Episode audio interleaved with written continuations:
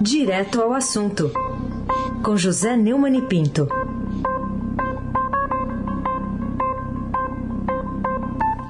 Oi, Neumani, bom dia. Bom dia, Raíssen Abac, Carolina Arcolim. Dia. Bárbara Guerra, Almirante Nelson e o seu transatlântico no Suez. Clã, Bonfim, Emanuel, Alice Isadora. Bom dia, melhor ouvinte, ouvinte da Rádio Eldorado, 107,3 FM. Raíssen Abac, o craque. Neumann, vou começar com uma manchete hoje do Estadão destacando que o voto impresso tem maioria para passar em uma comissão na Câmara dos Deputados. Eu queria saber qual a sua impressão sobre esse assunto em relação à democracia. Me lembrou agora do Silvio Luiz. Pelo amor dos meus filhos. É, é, é, talvez uma das poucas promessas de campanha do Bolsonaro que vai, pode ser cumprida graças aos 3 bilhões de reais que nós investimos na Câmara para comprar voto para ele, né? para impedir o impeachment e para favorecer bandeiras desse tipo. Né? Trata-se de um absurdo. Um levantamento do Estadão Broadcast, com os atuais 32 deputados é, do, do, da comissão que analisa o tema na Câmara, é, mostra que o aval não é apenas de governistas, não, viu? É, o presidente do Tribunal Superior Eleitoral, Luiz Roberto Barroso, passou quatro horas nessa quarta-feira debatendo o assunto com os parlamentares, afirmando que a medida representa um retrocesso. É muito mais do que isso. Adversários do governo veem na pressão do voto uma possibilidade de auditoria para frear o discurso de fraude eleitoral adotado por Bolsonaro. Na cara, inclusive, estava ouvindo aí o absurdo do, do, da questão lá do Exército, é, descrita pelo, pelo, Roberto Godoy, né? E tudo isso faz parte de um autogolpe que está desenhado, um autogolpe chavista, que é muito simples, é trampista, é Keiko Fujimorista, é, da direita americana, norte-americana, latino-americana, né, Estados Unidos, Peru e Brasil. Fim da picada. Né? O, o, só o PT e a rede da esquerda ficaram contra a medida na comissão. Né? Depois dessa é, passagem pelo, é, pelo colegiado, vai para o plenário. Né? O, quem tiver interessado em saber por que, que o voto impresso interessa às milícias, como interessava aos coronéis na República Velha, o voto de bico de pena, é, acompanhe a entrevista que eu fiz com Bruno Paimans, autor do livro A República das Milícias, no blog do Neumann e no Estadão. Está tudo lá. Ah, o professor Modesto Cavalhosa, por exemplo, é um, um ouvinte entusiasta da entrevista do Bruno Paimans e o livro realmente merece ser lido. Carolina Ercolim, tintim por tintim. Falar um pouquinho sobre inflação também, Neumann. Analistas veem inflação disseminada e duradoura tem destaque no Estadão de hoje sobre essa, esse avanço, né? Queria que você falasse um pouquinho o que, que essa volta preocupante da alta do custo de vida significa nesse momento em que são evidentes outros sinais né, de deterioração do caos sanitário e da crise econômica no país. É, tem uma crise hídrica bastante grave, né? É, junto com a escalada de preço das commodities no exterior, especialmente as metálicas, elevando as previsões de inflação para esse ano. Consultorias provocam aí uma alta que beira 6% para o índice de preço ao consumidor e com isso está indo ao espaço um, a última grande conquista, o último grande bastião do plano real. É, o, o, Celso Ming escreveu uma coluna hoje sobre o assunto, que eu recomendo a leitura, dizendo que ainda que a inflação desacelere nos próximos meses, o Banco Central precisará adotar uma postura mais firme, porque será difícil reduzi-la em 12 meses para menos de 6%. E nós ouvimos aqui a leitura do editorial O Risco da Inflação, né? é, mas eu faço questão de repetir aqui a, o fecho desse editorial. Não é só o avanço do PIB que vem surpreendendo. Surpreendeu também, desta vez negativamente, a inflação de maio, que foi de 0,83%, depois de 0,31% de abril, acima das estimativas correntes, que eram de 0,65% e 0,76%. O IPCA subiu 3,2% em cinco meses, atingirá rapidamente a meta anual de 3,75% e ficará muito difícil evitar o estouro do limite superior. O Copom terá de de resolver se um aperto mais forte será justificável como forma de cumprir sua missão central, a defesa do poder de compra da moeda. Se um aumento maior de juros frear o crescimento, o desemprego já é muito alto, será ainda mais duradouro. Se a inflação continuar intensa, os desempregados e os pobres, de modo geral, serão mais prejudicados. É permitido jogar cara ou coroa em reunião da Copom? Encerra perguntando provocativamente o editorial. E eu quero aqui registrar que a comemoração por Bolsonaro e Guedes do crescimento da economia não é apenas mentirosa, chega a ser criminosa e, e, e sociologicamente inexplicada, porque os pobres estão desempregados e pagam mais caro por gêneros de primeira necessidade. Eisenbach, Ucrânia. Bom, Neumann, e outro assunto também, desta noticiário desta quinta-feira, para a gente tratar aqui, além da inflação, tem uma, uma lembrança, né, de uma memória de 1992, assunto que eu até cobri na época. Eu entrei no Carandiru depois do massacre. As cenas eram, bom, indescritíveis aqui, o, o que deu para ver naquele, naquele dia. O STJ reativa as condenações pelo massacre do Carandiru. Uma história que ainda não acabou, de 1992 até hoje, Neumann.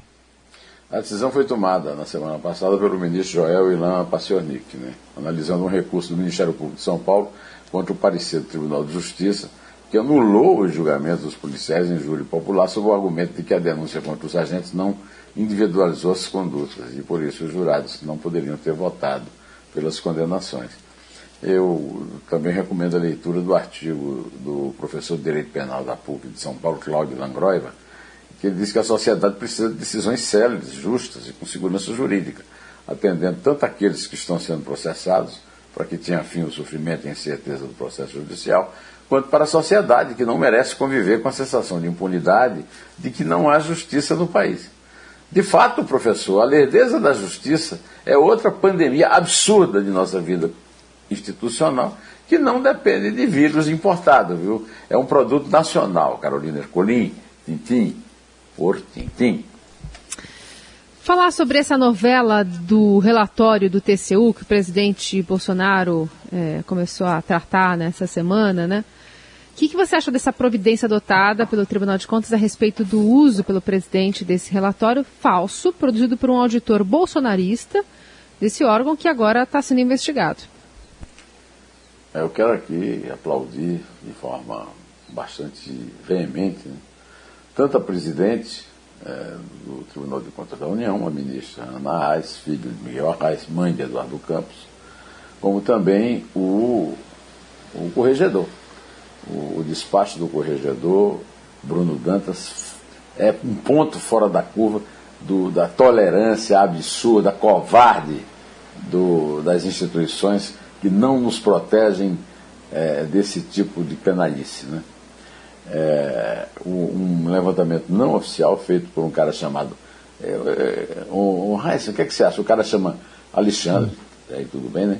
Figueiredo Costa Silva. Aí entra um marco. Me chamou né? atenção isso, quer dizer, é. coincidência? É a própria herança da, é, da ditadura militar é, consagrada no auditor do, do TCU. Quero lembrar que é declaradamente bolsonarista, amigo dos filhos do Bolsonaro, e se não fosse uma intervenção do ex-presidente Zé Múcio Monteiro, é, ele estaria, como a Ana Raiz é pernambucana é o antecessor dela, né, ele seria hoje diretor do BNDES. Agora, ele é um gênio, viu? Porque ele já deu uma desculpa espetacular. Disse que ele não mandou esses dados absurdos, essa essa teoria negacionista num relatório falso do TCU direto para o Bolsonaro. Ele mandou para o pai, que é um militar reformado, e o pai é que é amigo do Bolsonaro e mandou para o Bolsonaro. Você não acha que é uma, uma prova de um QI altíssimo, sei lá, 300, uma coisa assim, Raiza? Não, mas sabe o que eu achei interessante? Porque ele publicou no domingo, né? Acho que o presidente deve olhar, sei lá, acho que ele visita o site do TCU, deve ser isso. Ah, é isso. É acho que ele, que coincidentemente, você... vê todo dia, ou vê é, às segundas-feiras, ele viu lá. A prova disso é que ele aplaudia o, o, o Chaves, como você lembrou na, no comentário, uma frase que eu tenho falado, eu tenho sempre comentado aqui também, né? O certo é que o episódio do falso relatório produzido por bolsonarista no TCU é grotesco. Mas a reação da presidente e do corregedor é um ponto fora da curva da omissão nacional vigente, é, que pode ser refletida agora na cidadania que recuou no, na, na, no seu processo contra o tratoraço, o que levou o senador Alessandro Vieira, que mostrou ter mínimo de decência, a, a sair do partido. Que vexame, hein? Eisenbach, o craque. Falando agora da pandemia, Neumani, os casos de Covid em São Paulo crescem 35% em uma semana, como destaca a reportagem de hoje do Estadão. Eu queria que você falasse dessa nova explosão da pandemia no estado de São Paulo. O que, que ela revela? É o aumento de 35,1% de novos casos de coronavírus é, na última semana fez o governo João Dória, né, no estado de São Paulo, prorrogar as regras atuais do Plano de São Paulo até 30 de junho. Né?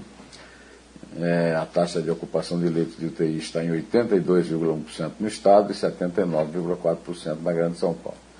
Diante é, disso tudo, eu acho que o Dória fez muito bem em recuar.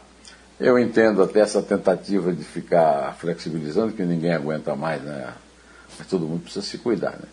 Agora, diante dessas constatações, o Bolsonaro continuar sua pregação negacionista é uma atitude criminosa, não só dele, mas também das instituições que, ao contrário, ao contrário do Tribunal de Contas, não funcionam e não detêm os seus avanços genocidas.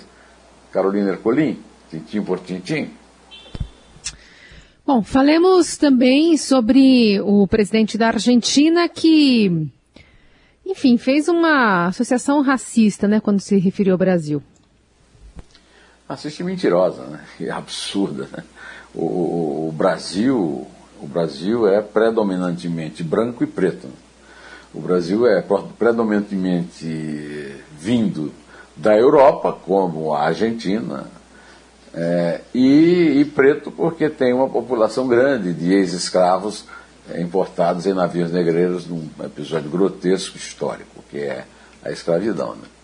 Essa declaração, os mexicanos vieram dos índios, os brasileiros vieram da selva, mas nós argentinos viemos de barcos, barcos que vinham da Europa e assim construímos nossa sociedade. É absurda, mentirosa e demonstra uma ignorância sesquipedal, né? Ele creditou a sua inspiração a uma frase atribuída a, ao grande poeta, um dos maiores poetas é, do, do, da história da literatura e prêmio Nobel, Otávio Paz. Eu tive a honra, a alegria, uh, de entrevistar pessoalmente o Otávio Paz na sede do Estadão, onde eu já trabalhava, quando ele visitou o Brasil. É, o, não foi o Otávio Paz que disse, o Otávio Paz que é uma das cabeças mais iluminadas da humanidade em todos os tempos, e particularmente no século em que viveu, o século XX, os mexicanos são descendentes de astecas, os peruanos dos incas e os argentinos dos barcos. Essa frase é de um cantor argentino, Litonébia, que, é, que diz isso. Né? A ignorância racista do peronista Fernandes é absurda. Confundir Litonébia com Otávio Paz. Ô, oh, Raíssa, eu não sei como é que vocês dizem isso em, em Mogi, nem sei como é que a Carolina diz lá no Rio Grande, mas lá na Paraíba a gente chama de confundir Jesus Cristo com Zé Buchudo. Oh. Tem alhos com bugalhos também, tem outras coisas, né? E tem uma outra que remete a calças também, mas eu não, não posso falar. não é Fiquei calça... bem quieta aqui, porque em São Bernardo é... essa também. Não é, não é calça, não é calça apertada, certamente. É, é calça de um modo geral. É. Tá. Não, não vou descer a minúcias. tá bom. Então vamos, vamos contar, vamos contar, vamos contar. É três. É dois. É um. Em pé!